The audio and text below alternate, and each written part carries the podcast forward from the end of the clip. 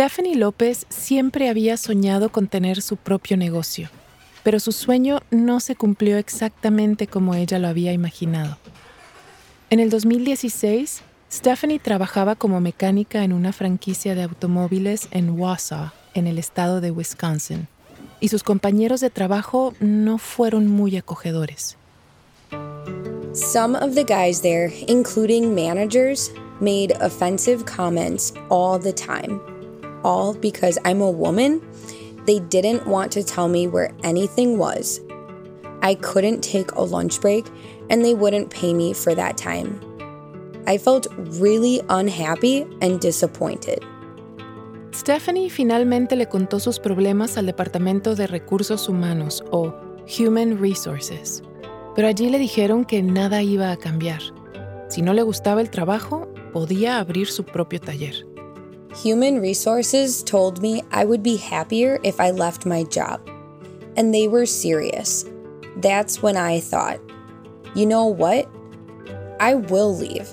I'll make a new place where I am welcome. And I'll show other women that they can do it too. So that's what I did.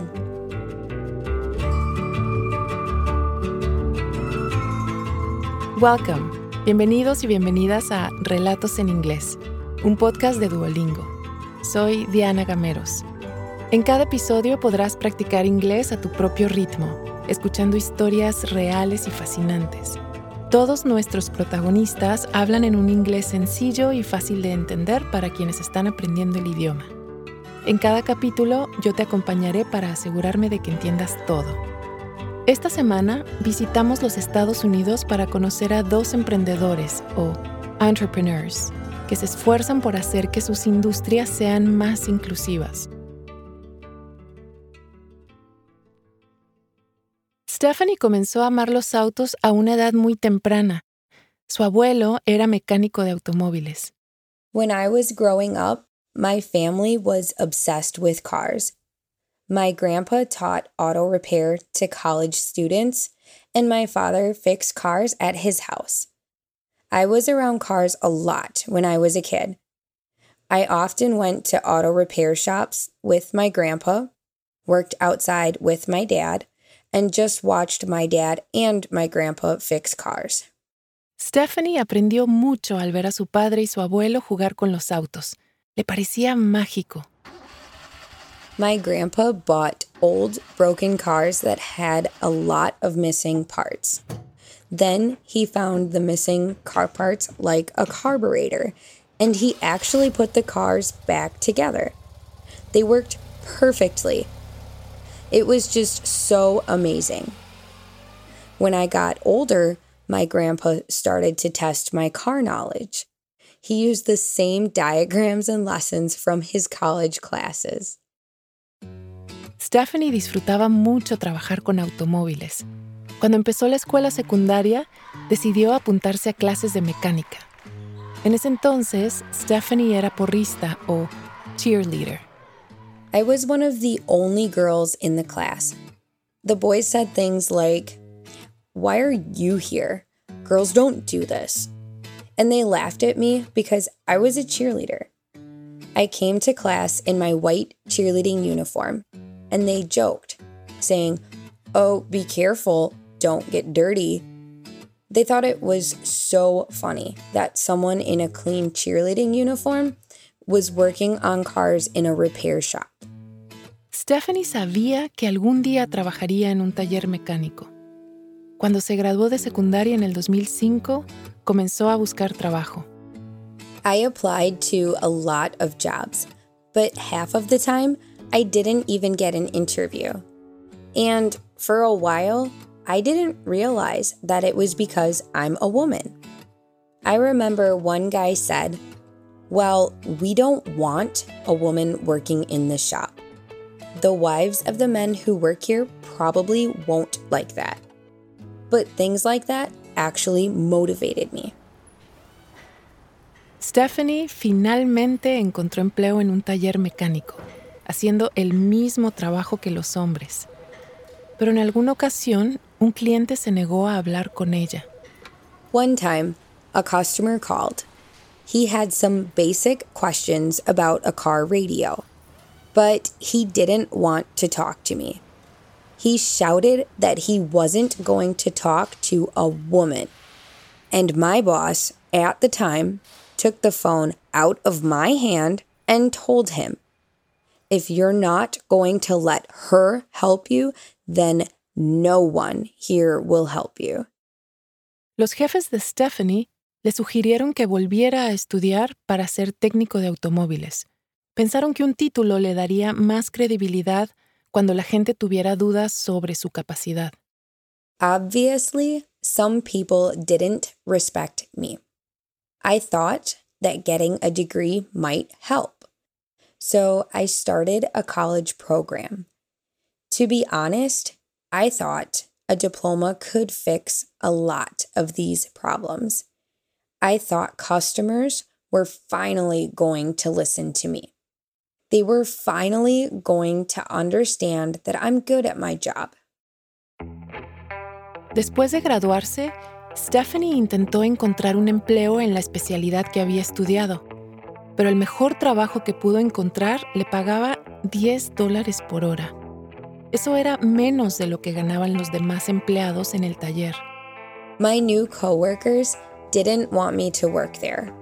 That was when I decided to go to human resources, where I also talked about the problem with my salary.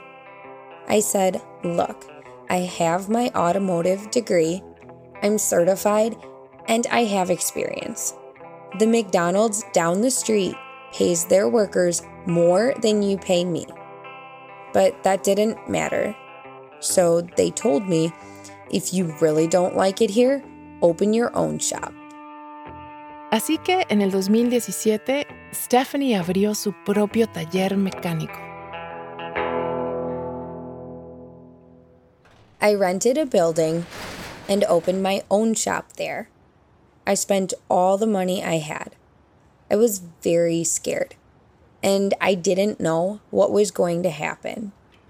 At first, it was just me working alone. But soon, the shop became busy. A lot of my customers were from the shops where I used to work. They actually went to those shops because of me. And when I left, they followed me to my new business. Muchos de esos nuevos clientes de Stephanie eran mujeres. These women didn't think the other mechanics listened to them or respected them because they were women. They felt uncomfortable asking these other mechanics questions because they were condescending. That's how a lot of women feel at auto repair shops. So it's not just women mechanics who sometimes don't feel welcome, it's customers too.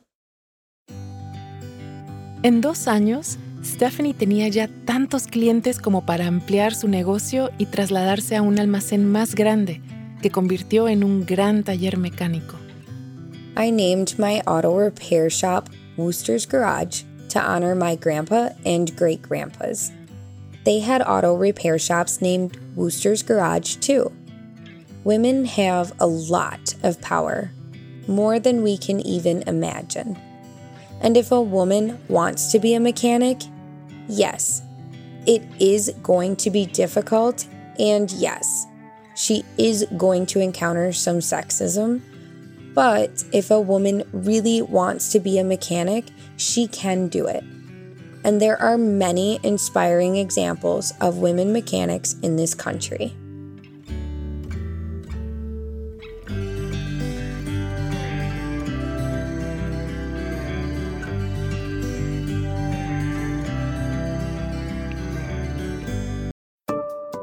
Antes de seguir con la historia, ¿te has preguntado alguna vez cuál es tu nivel real de inglés? Friend. Home. Bring in. Cheer up. El Duolingo English Test es una forma cómoda, rápida y barata de saberlo. El examen lo puedes hacer online cuando te venga mejor desde tu casa, sin tener que desplazarte a ningún sitio.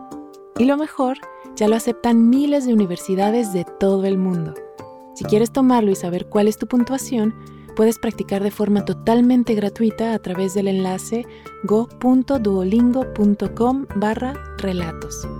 Otra vez, go.duolingo.com barra relatos. Ahora volvamos a nuestro episodio de hoy.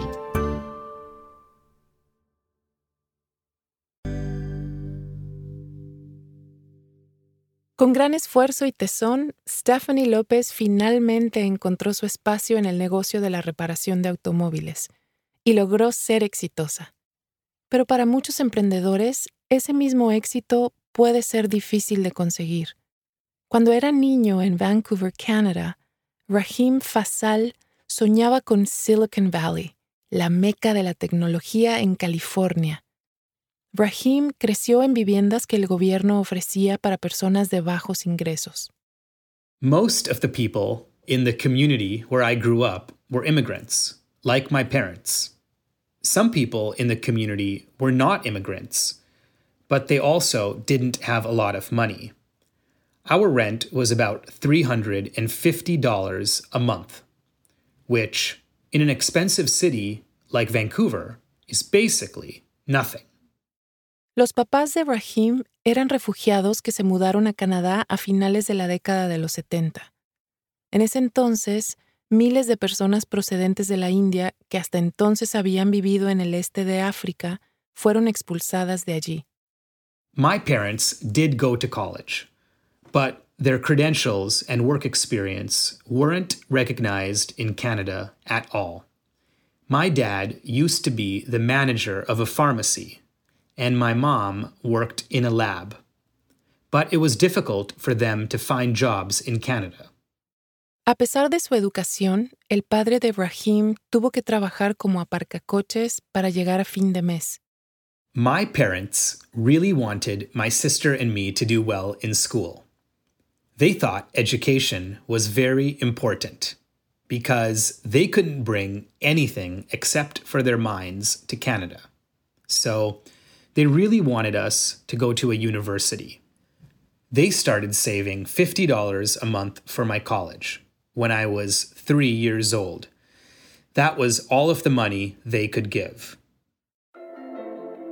Rahim se enamoró de las computadoras desde muy joven. Le fascinaban las historias que leía, de emprendedores de éxito que estaban cambiando el mundo con nuevas páginas web y nuevos dominios o domain names.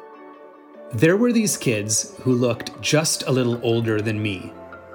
They were starting websites with these incredible domain names like mp3.com and pets.com, and they were making a lot of money. I thought that maybe I could do the same thing. Cuando cumplieron 16 años, Rahim y su amigo Hussein tuvieron una idea. Crear una plataforma web que ayudara a pequeñas empresas a diseñar, construir y publicar sus propios sitios web. In one year, 25,000 small businesses started using our platform from all over the world. We didn't tell our parents about it. You know, it was our little secret. We felt like we were part of something important and that we belonged in the tech industry. Silicon Valley was like the center of the universe, and tech leaders were changing the world. And we felt like we could be part of this world too. Entonces, Rahim y su amigo se convirtieron en aquellas personas a las que siempre habían admirado. It was the year 2000, and I was in my last year of high school. And then the most amazing thing happened. We sold our company for more than a million dollars. A los 17 años, Rahim ya era millonario. The next morning, my dad went to work and stopped at the gas station. The sale of our company was in the newspaper, on the front page and there was a picture of me and my friend Hussein in front of a new Mercedes. Rahim decidió que ya no iría a la universidad, algo que decepcionó a sus papás. Pero entonces algunos inversores de los Estados Unidos contactaron a Rahim y Hussein y les propusieron comenzar una nueva empresa juntos. Ellos aceptaron la oferta inmediatamente. We were never at home. We went to a lot of parties and big meetings. We flew to Las Vegas. We had all these experiences that we read about in magazines. I thought at the time that we were part of the tech industry. But in reality, that wasn't true. That became very clear to me very quickly. We needed to meet serious tech investors, but we didn't know anyone who actually worked in Silicon Valley. El negocio fracasó y Rahim perdió casi todo su dinero. It was very embarrassing. I felt like a fraud. And also, I'm very competitive, and I really, really hate to lose. So I decided to start again and do what my parents wanted me to do. I went back to school. Rahim fue a la universidad y después a una escuela de negocios. Cuando se graduó, fue directamente a Silicon Valley. After I went back to school, I was confident again. I started a new company and it was successful. It was a social media business. After a while, we sold the company to Oracle, the tech giant, and I worked for them until 2015. But while I was there, I noticed something about the people who made the important decisions for the company. En su opinión, los líderes, los que tomaban todas las decisiones, eran parte de un pequeño grupo de iniciados o insiders. Oracle spent a lot of money, billions and billions of dollars. But the insiders in the company controlled where that money went. It seemed like these people all knew each other and came from the same prestigious universities. You know, many of them went to Harvard Business School or studied computer science at Stanford. Rahim sentía que eso tenía un efecto directo sobre a quién se contrataba y a quién no. Para él fue muy difícil llegar a la cima, y se preguntó si habría una manera de ayudar a la gente que, como él, partía de cero. My partner Joel and I got the idea to start a new company. We wanted a less elitist tech industry, where knowing important people or going to a prestigious school wasn't essential. We knew a lot of smart people who wanted to be part of the industry, and we wanted to give them opportunities to be successful.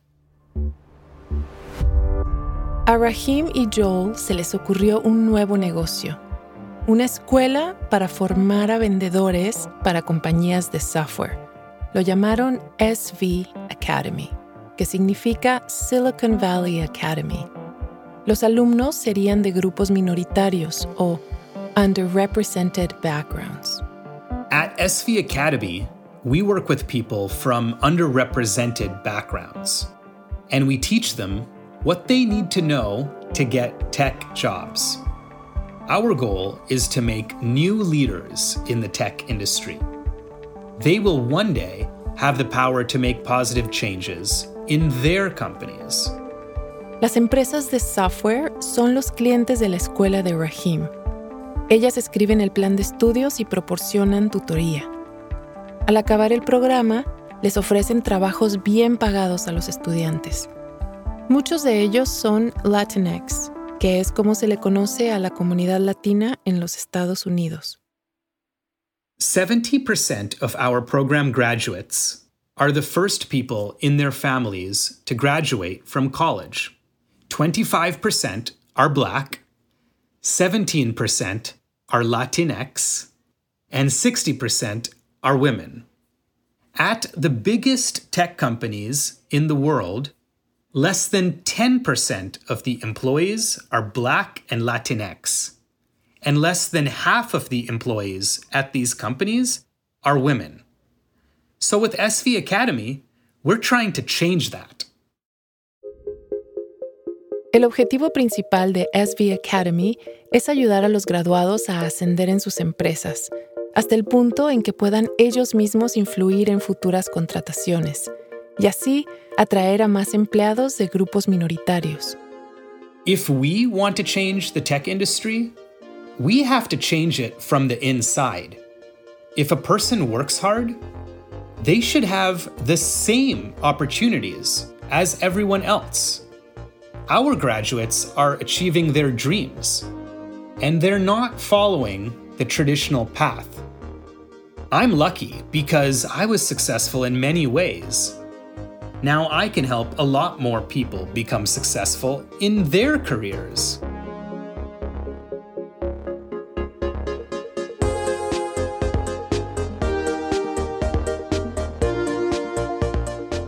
Rahim Fasal vive en Silicon Valley con su familia y está a punto de expandir SV Academy.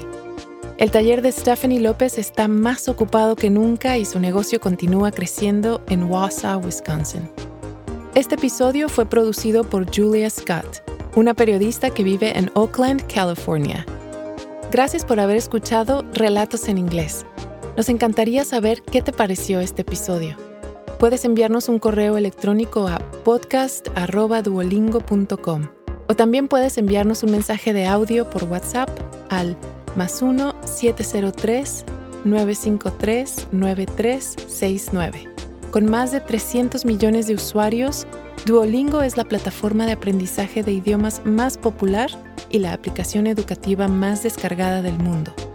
Descarga la aplicación hoy mismo y si quieres más información, ve a es.duolingo.com. Relatos en inglés es una producción de Duolingo y Adonde Miria. Puedes suscribirte en Spotify o tu plataforma preferida. También hay una versión de video disponible en YouTube. Yo soy Diana Gameros. Thank you for listening.